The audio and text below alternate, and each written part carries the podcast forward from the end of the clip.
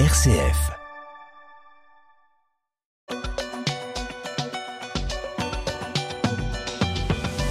En Ukraine, on assiste à un drame humain et environnemental. Oui, Melchior, destruction d'écosystèmes, inondations, pollution, menaces énergétiques, la destruction euh, du barrage de Kakovka euh, dans le sud de l'Ukraine pourrait avoir des conséquences environnementales et humaines sans précédent.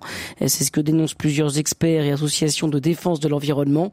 Selon l'ONG euh, ukrainienne EcoAction, la destruction du barrage a libéré 18 milliards de tonnes d'eau. Plusieurs parcs naturels nationaux ukrainiens, dont la réserve de biosphère de la mer Noire classée à l'UNESCO euh, sont directement menacés. Euh, le président ukrainien Volodymyr Zelensky accuse la Russie d'être coupable d'un écocide brutal. Est-ce que c'est une nouvelle manière d'anéantir l'Ukraine, de s'en prendre désormais euh, à sa biodiversité, Samuel Prévost. Je pense qu'effectivement, il y a malheureusement une escalade dans cette guerre qui, elle aussi, pour être honnête, nous, nous sidère en fait. Hein. Euh, moi, j'ai eu l'occasion, euh, j'allais dire la chance, mais c'est vrai du point de vue journalistique, j'ai eu la chance d'aller en Ukraine euh, lors du dernier euh, Noël orthodoxe, donc qui se célèbre, célèbre au début du mois de janvier. Et pour vous dire honnêtement, moi j'étais parti comme je pense la plupart des auditeurs seraient partis, avec peut-être un peu de naïveté en disant quand même avec un avec un petit peu de diplomatie, avec un peu de bonne volonté, avec un peu ou beaucoup de prières, ça peut s'améliorer et les belligérants pourront s'entendre. Enfin, ils, vont quand même pas aller jusqu'à une guerre aussi fratricide au cœur même de l'Europe. Et en même temps, là, ils sont en train de détruire leur patrimoine le, plus historique, c'est-à-dire la, la, nature, le, la biodiversité, euh, des endroits qui sont des trésors. Ils sont en train de détruire ça. Alors, ah, des, alors une guerre fratricide, les frères sont, sont irréconciliables désormais. Oui, mais justement, c'est ça que je voulais vous dire, Étienne, et, dire aux auditeurs ce qui m'a le plus choqué. Euh, parce que je n'avais pas du tout, euh, j'étais pas préparé à entendre ça. Moi, je suis allé à l'ouest de l'Ukraine, donc derrière le front, aux alentours de la ville de Lviv. Et qu'est-ce que j'ai entendu de la part des civils, donc des pères de famille, des mères de famille, des, des grands-mères? J'ai entendu le fait que leur patrie avait tellement de prix à leurs yeux qu'ils étaient prêts à payer justement le prix du sang, leur propre vie, la vie de leur fils, la vie de leur petit-fils. Et j'étais retourné, j'étais retourné parce que j'ai compris malheureusement qu'il y avait là une, logique de guerre totale qui peut évidemment se comprendre hein, dans le cas de l'Ukraine où c'est une agression tellement manifeste. Et du coup, dans cette guerre de, dans cette logique pardon euh, de guerre totale, en fait, tout peut y passer non seulement votre propre vie, la vie de vos proches, mais même le pays lui-même. C'est-à-dire qu'à partir d'un certain moment, il y a une telle rage de vaincre que tout tout peut y passer. Et donc, et puis vous avez précisé la chose, mais on pourrait même préciser d'autres choses. C'est que euh, pas loin il y a une centrale nucléaire et que finalement on ne sait pas à l'heure où on parle si vraiment elle est refroidie ou pas euh, par les eaux de ce barrage qui permettait justement de tenir la situation à peu près en. Donc en, fait, on, on, va dans une escalade qui peut aller jusqu'au pire et qui forcément nous embarque, nous embarque nous, nous aussi occidentaux et français évidemment. Mais alors justement, Arnaud Alibert, détruire l'environnement détruire euh, l'écologie, l'écosystème d'un pays, c'est le mettre à genoux encore davantage, c'est euh, le priver d'une reconstruction possible à l'avenir. Enfin, on, parle peu de cette notion d'écocide là, mais finalement détruire l'environnement, c'est détruire toute possibilité pour l'Ukraine de redevenir ce qu'elle était avant. En tout cas, nul ne peut découvrir ce matin que la guerre est, est, destructrice de tout, et, des hommes évidemment, et de, et, de la nature, et de ce que l'homme a fait pour vivre dans la nature. Donc, euh, comme le dit, et c'est avec une ironie cruelle, euh, Vladimir Poutine lui-même, il s'agit d'une catastrophe environnementale et humanitaire de grande ampleur. Je, je, le cite et je le cite avec dégoût parce que en fait, euh, on voit bien que il a, il a, donc complètement conscience de ce qu'il est en train de faire et, et, et suite euh, au bombardement du, alors on va voir de, de, de quoi il s'agit pour le barrage de, de Novakakovka, mais le, le on voit bien que puisqu'il a ses armées ont, bombardé les secours, euh, il ira jusqu'au bout. Donc euh, c'est aujourd'hui c'est ce barrage, demain ça sera autre chose. Donc je partage l'inquiétude sur sur euh, peut-être la centrale de Zaporizhia, mais non pas euh, sur aujourd'hui, puisque visiblement la, la, centrale est arrêtée, donc elle a beaucoup beaucoup moins besoin d'eau pour refroidir, que ce qui avait été prévu. Voilà, pour refroidir, parce qu'elle elle est à l'arrêt, mais elle, reste une menace euh, environnementale si on, on, devait la bombarder. Et aujourd'hui, on peut pas écarter ce, cette idée.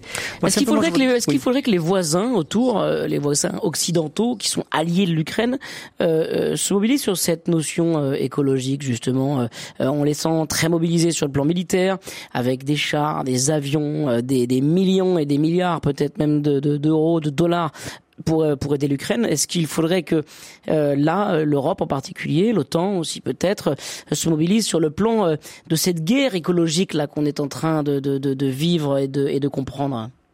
Moi, je pense qu'on peut essayer de faire un petit peu, mais c'est des, des pansements sur, sur des jambes de bois, parce que d'abord, un, l'écologie la plus fondamentale, c'est l'homme, et donc la, guerre est en train de ravager l'humanité partout dans le monde, évidemment, mais là, en l'occurrence, il s'agit donc des, personnes qui, perdent la vie, des personnes qui sont euh, profondément blessées. Dans une semaine, euh, si, l'actualité ne, se bouscule pas trop, nous, avons publié un reportage dans, La Croix sur les personnes qui ont, qui ont été amputées. Donc c'est une réalité qui est extrêmement euh, réelle.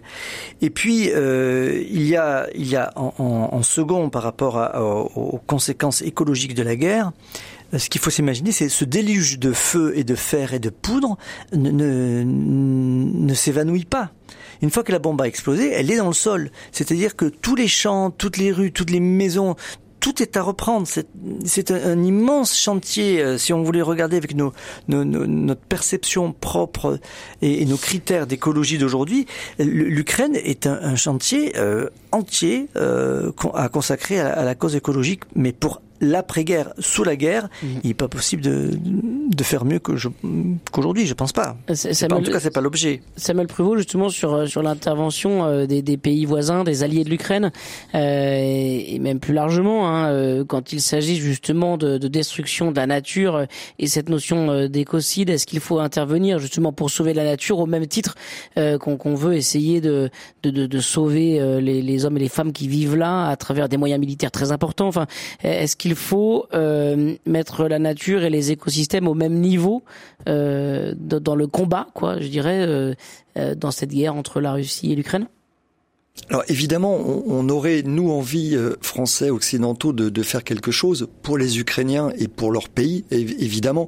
Je voulais juste rappeler, alors je reviens encore aux hommes, comme Arnaud Alibert, mais à ce jour, selon diverses estimations, il y aurait au minimum quand même 300 000 soldats de part et d'autre euh, qui seraient décédés. Alors il y a des estimations très différentes. Et je ne parle pas là des, civils. Et on ne parle pas du tout du, traumatisme euh, des, familles. Donc en, fait, il y a un impact euh, humain extraordinaire. Mais pour que pour que les belligérants fassent une, je ne parle même pas de trêve, mais envisage une pause, ce qui est entre nous à l'heure où nous parlons exactement le contraire, puisque je rappelle que la contre-offensive ukrainienne dont on parle depuis des semaines, des jours, en fait, elle aurait déjà lieu en ce moment, au moment où on vous parle. Enfin, a priori, il y a plusieurs signaux euh, Zelensky le dit lui-même, euh, notamment dans la région, euh, dans la région du, du, Donbass, il y a vraiment une contre-offensive à l'œuvre. Et en fait, ce que les experts mm. militaires expliquent souvent, et ça vaut évidemment pour la nature, mais d'abord pour les hommes, pour que les belligérants baissent en tension, il faut qu'il y ait une raison rationnelle qui permette de dire ça ne vaut plus le coup de sacrifier des vies humaines. Et il faut que l'opinion publique en masse dise c'est trop, c'est fini, ça ne sert plus à rien. Mais là, on est à l'étape 2. En fait, il y a trois étages, malheureusement, dans ce drame. Le premier drame, c'est de dire, euh, on peut et on doit sacrifier des vies humaines pour sauver l'Ukraine. Ça, c'est le début de la guerre. On est dans l'étage 2, le plus terrible, en disant toutes ces vies humaines déjà sacrifiées du côté ukrainien, elles ne peuvent pas être sacrifiées en vain. Donc il faut continuer, continuer pour l'honneur des soldats qui sont déjà morts. C'est ce que j'ai entendu moi en Ukraine. Et la troisième étape qui n'est pas arrivée, et là, occidentaux, on pourrait, on pourrait les aider, mais à mon avis, c'est pas tellement ce qu'on fait en ce moment, c'est essayer de trouver des deux côtés d'essayer de donner des arguments d'ordre rationnel, économique, euh, écologique, pour faire comprendre en fait que il y a une attitude suicidaire. Mais on, on, parlait par exemple de cette nature euh, complètement ravagée, de ce pays ravagé. Ben, ça ressemble un petit peu en fait à Verdun hein, pendant la Première Guerre mondiale, où on voit euh, toujours aujourd'hui, hein, euh, quand même plus d'un siècle après. Et, et, du coup, par exemple, il y avait un pape qui à l'époque parlait dans le vide.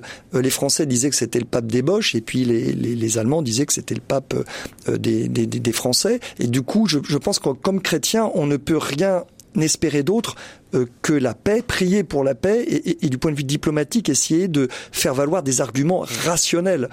Mais la raison n'est pas entendue.